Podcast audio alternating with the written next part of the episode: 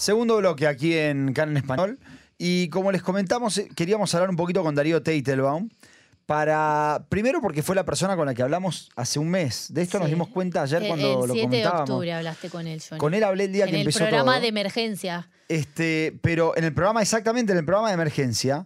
Pero aparte, Darío es educador, es guía, es coordinador de, de trayectos educativos en Polonia. Sí. Y también queríamos hablar un poquito de estas comparaciones que hay entre esto y la Shoah. Así que lo primero, Darío, agradecerte por estar con nosotros una vez más y esperemos que te encuentres bien. ¿Vos estás viviendo en el sur todavía o fuiste evacuado? Estoy viviendo en mi casa. Mi casa es el kibbutz Gvulot, donde vivo hace 43 años y no me voy tan rápido de mi casa. No te vas por una cuestión de que, perdón, te saluda Jessy, eh, no te vas por una cuestión de, de que vos no querés o porque no hubo orden de evacuación ahí. No, el kibbutz fue evacuado a Eilat. Eh, junto con esto, eh, fundamentalmente las familias con chicos más chicos están eh, en Eilat, o gente muy temerosa, o gente que, o quizás gente muy anciana que no puede correr al refugio en el caso que sea necesario, pero hay que decirlo, Gvulot es segunda línea y no es primera línea de, eh, no es epicentro del conflicto. Claro. Claro, eh, eh, yo sé que no es el tema del que íbamos a hablar hoy, pero si, si a vos no te molesta, te quería preguntar, ¿cómo se, se- se- cómo se vive hoy un mes después en ese, en ese lugar? Yo creo que los temas eh, se combinan. ¿De qué manera? Primero que nada, la zona está absolutamente desierta. Eh, los kibutzim que están hacia el, el, el occidente del camino 232 que son los que nosotros conocemos de nombre Rei, Meina Shlosha, eh, Nirim, Nir Oz, Magen, Jolit, Sufa, Kerem Shalom, todos ellos están absolutamente evacuados, con muy poca gente que trabaja, por ejemplo, en tambos eh, y, eh, o que son necesarios, eh, llenos de soldados, por supuesto. En algunos lugares todavía se están buscando cuerpos. Quiere decir que el rastreo ni siquiera terminó. Eh, y en las zonas más aledañas estamos viviendo casi un, desierto humano, porque la mayor parte de la gente de la, de la, eh, del Consejo Regional Escol, donde yo vivo, realmente está evacuada. Diría yo que 8.000 de los eh, 11.000, quizás un poco más, están evacuados en este momento. Darío, vos estuviste con Johnny hablando el día 7 de octubre mientras todo esto estaba pasando. Me gustaría que, hicieras como una especie de retrospectiva para ver qué, análisis hiciste del 7 de octubre, digamos, un mes después, de ese día particularmente.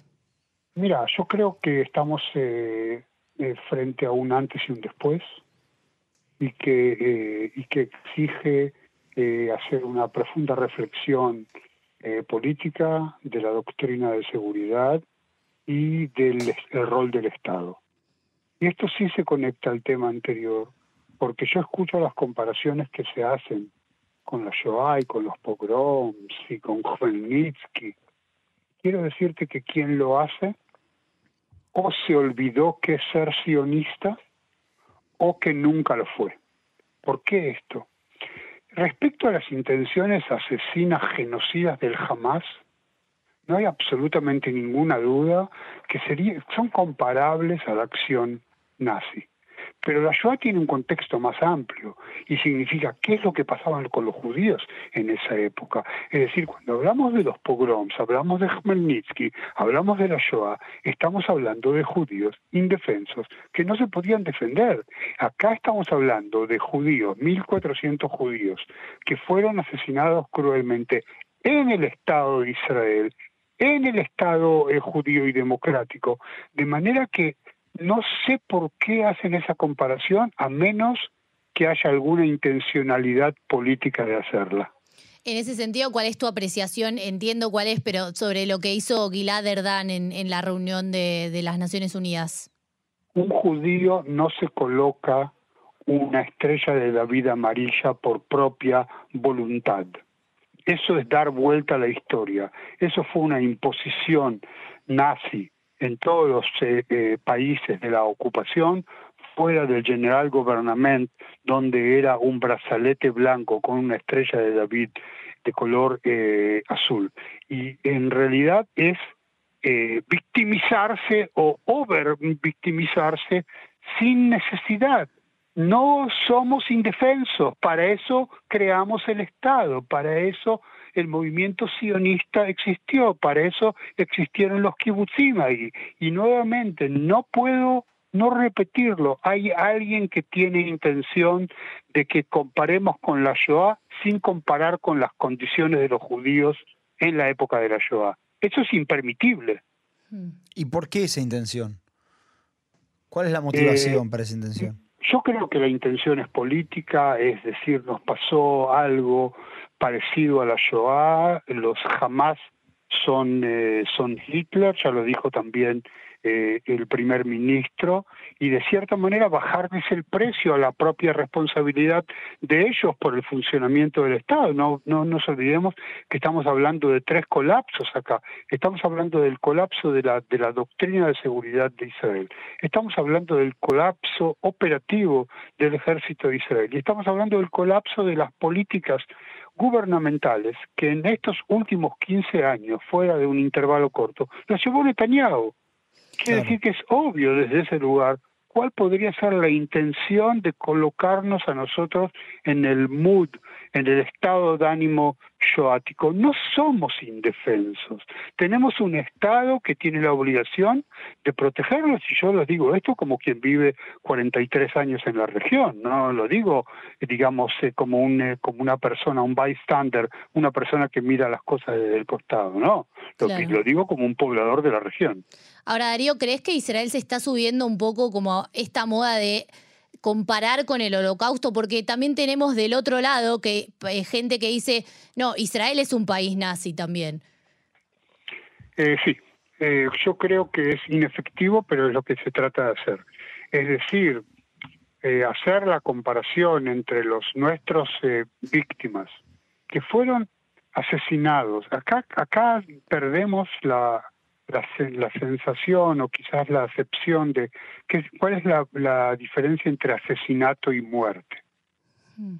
No porque quiero bajar el precio a la muerte, yo creo que lo que ocurre en la franja de Gaza es una tragedia, sino porque quiero resaltar el precio del asesinato, que es la, la voluntad de hacerlo de la manera brutal que se hizo, agregado con violaciones, agregado con deshuellos, agregado con todas las cosas que hicieron.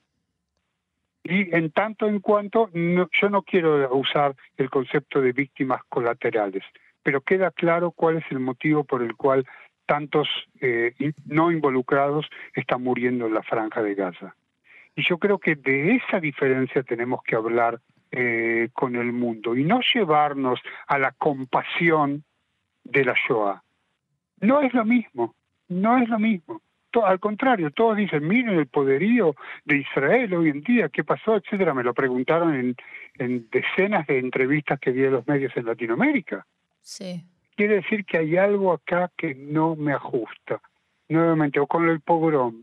Eran judíos indefensos, que tuvieron que confrontar huestes enfervecidas. No es lo mismo. Y yo creo que, como soy una persona de la política, yo creo que las intenciones del uso de la palabra, de las imágenes, también son políticas.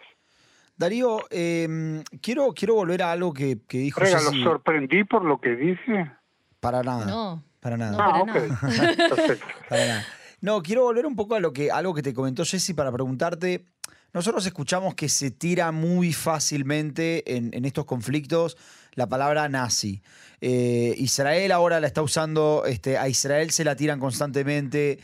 Eh, vos como educador, como, persona que conoce aparte mucho este, este asunto y que, y que trabajás para la comunicación de este evento que sucedió, que fue la Segunda Guerra Mundial, ¿crees que eso es una banalización? Eh, cuando, cuando vemos periodistas, yo vi periodistas de, Argentina, por lo menos con la estrella amarilla, eh, políticos eh, definiendo a otros políticos de nazis. ¿Te parece que es una banalización o te parece que es, no sé, alguna forma como de, decir, bueno, hay límites? Mira, eh, eh, esto está dado al, uso y al interés eh, político de ambos sectores, es decir, también quien quiere causar, que culparnos de crímenes contra la humanidad, etcétera, etcétera, usa la moneda doblemente, es decir, Israel actúa como nazis y cómo puede ser que el pueblo judío que sufrió la Shoah actúa como nazi. Por el otro lado, hay gente que se quiere sentir como si hubieran sido atacados por los nazis, cosa que no es verdad, simplemente, históricamente tampoco es verdad. Eh, yo creo que hay un aprovechamiento, pero yo también eh, incluso me, me, arrepiento a veces del uso demasiado rápido, el gatillo rápido de usar la palabra eh, nazi. Yo creo que esto tiene que llevarnos a una reflexión respecto a qué palabras usamos, cuándo las usamos, de qué manera, porque sin ninguna duda le bajamos al precio justamente a la magnitud de la Shoah, a la unicidad de la Shoah, etcétera, etcétera, cuando permitimos que se usen eh, eh, monedas eh, o giros verbales de esta manera o cuando nosotros mismos lo usamos. Darío, vos recién dijiste sos un hombre de política. ¿Cuál y antes también dijiste, no me acuerdo si esta es la palabra correcta, pero dijiste como que hubo un colapso político en el, el 7 de octubre. No me acuerdo si fue eh, precisa la palabra colapso, la, estoy diciendo yo. Un colapso de tres concepciones. Esto, esto. Eh, como hombre de la política, ¿cómo analizas eso? Yo creo que es muy fácil. Netanyahu, con su coalición de derecha nacional, derecha religiosa y derecha mesiánica, quiere tratar de evitar toda negociación sobre la Cisjordania. Ese es el motivo que le bajó el dedo a la Autoridad Nacional Palestina, que por lo pronto son los únicos representantes del pueblo palestino, y de cierta manera, eh, em, a ver, no quiero decir que ayudó al Hamas, porque no es exacto, pero fue clemente con el eh, Hamas porque tenían enemigo para rato. Y al mm. tener enemigo para rato, eh, vos podés eh, fijar las políticas de enemistad. Las políticas de enemistad fueron cada algunos meses algunos misiles sobre nuestra cabeza a cuenta de la gente de, Gaza, de los alrededores de, de Gaza y después de dos días, de manera casi mágica, se terminaba el pif paf puff, volvíamos a la situación anterior y jamás seguía recibiendo plata de Qatar. Quiere decir que acá el apoyo de Netanyahu al Hamas, o quizás no, no es bueno el concepto de apoyo, pero, esta, elección en el Hamas como enemigo, eh, sin ninguna duda, su fuente política es no negociar la paz en la Cisjordania, no hacer concesiones eh, territoriales y veamos a qué nos llevó. A finalmente el Hamas no va a estar en la, en la franja de Gaza, ojalá así sea, ¿a quién se la entregamos? Lo, más potable es a la Autoridad Nacional Palestina con la ayuda internacional que tiene que venir un gran eh, plan Marshall para reconstruir eh, la franja de Gaza, no con el Hamas, y reconstruir mi zona que está arrasada. Ahora, justamente eh, subiéndome a esto que acabas de decir, ¿cómo te imaginas después de la guerra? La vida en el Fasa? Eh, nosotros vamos a sufrir esto, eh, la reconstrucción de la región va a, va a tardar eh, entre cuatro y eh, cinco años y va a costar 15 mil millones de dólares.